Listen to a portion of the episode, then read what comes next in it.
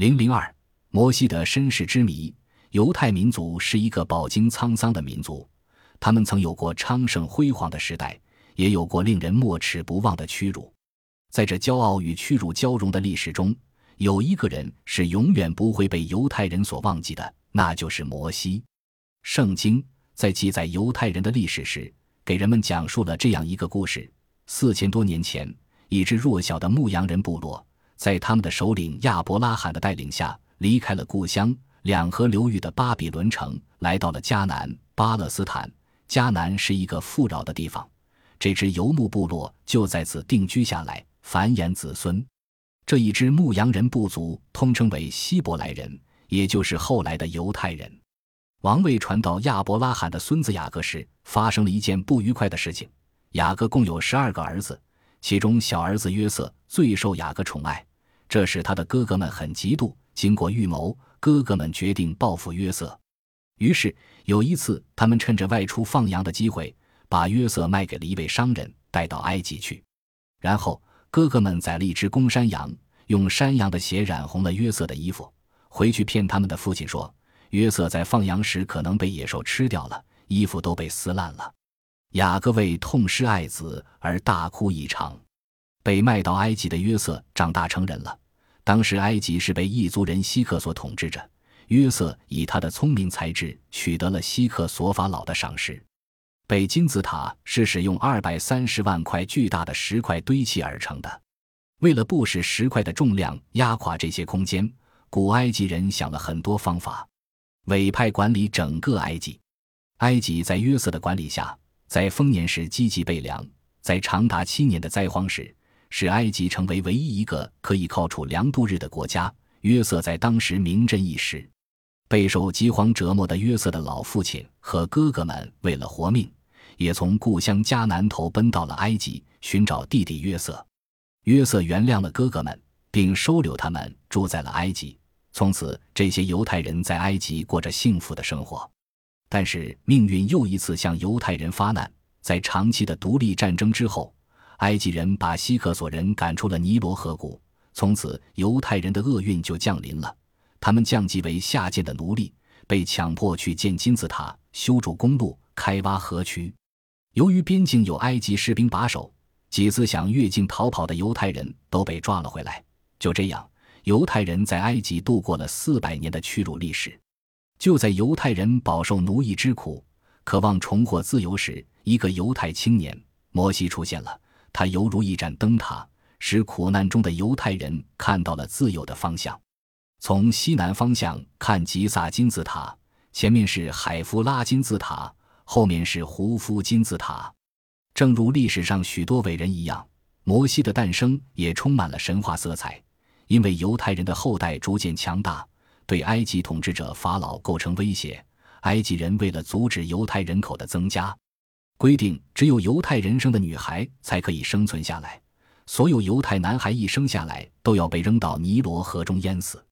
摩西出生后，他的母亲也只有含着眼泪，把摩西放在了一只篮子中，偷偷地葬在了一片芦苇丛中。然而，在上帝的保佑下，摩西居然活了下来，正好被前去河边洗澡的法老女儿发现了。这个心地善良的公主偷偷地抚养了这个犹太男孩，并为他取名摩西。意思是从河里拉上来的孩子，在王宫中长大的摩西受到了良好的教育，但他对犹太兄弟的遭遇十分同情。有一次，摩西在外出时，正好看见一个埃及人殴打一个犹太人，他气愤之下痛打了那个埃及人，不料却把他打死了。摩西知道自己闯下了大祸，便逃到了犹太人部落中寻求避难。在犹太人部落中。摩西感受到犹太人迫切回故乡的愿望，他便向法老请求放犹太人回故乡，但法老拒绝了。上帝为了惩罚埃及人，让灾难降临整个埃及。埃及的河水突然全变成了鲜血，冰雹毁掉了所有的庄稼，天空的太阳也不知躲哪儿去了，一片黑暗。死神正逼近埃及人，可是这种残酷的惩罚也没有使埃及法老回心转意。上帝又使出了最后一招，一夜之间让埃及人所有的长子，不论贫贱，以及所有的头胎牲畜都死掉了。只有犹太人因为事先得到了上帝旨意，在门上涂了羊血记号，才幸免于难。最终，埃及新法老被迫同意犹太人返乡。这一天是一月十四日，被称为逾越节。苦难中的犹太人在摩西的带领下，踏上了返回故乡的征途。犹太人风餐露宿，日夜兼程。他们逃避了前来追赶的埃及军队，在摩西的率领下进入了西奈地区，在西奈沙漠中流浪了四十年后，抵达西奈山下。摩西在这漫长而孤独的沙漠生活期间，深深地感受到了雷电和暴风雨之神的力量。他认为，此神统治着七重天，牧羊人的生活、取火和呼吸都要依赖于他。此神是广受西亚各地崇拜的许多神灵之一，名叫耶和华。相传有一天，摩西离开犹太人营地不见了，有人低声私语说他是携带两块毛石出去的。当天下午，一场可怕的暴风雨来临，只见乌云蔽空，山顶都看不见了，整个天空如同黑夜，人们都吓得躲在营地，不敢出来。可是摩西从暴风雨中安全归来。向人们展示了他手中的两块毛石，只见上面刻有耶和华在雷鸣和炫目的闪电中讲给以色列人的话。从那时起，耶和华便被所有的犹太人认为是他们命运的最高主宰，是唯一的真神。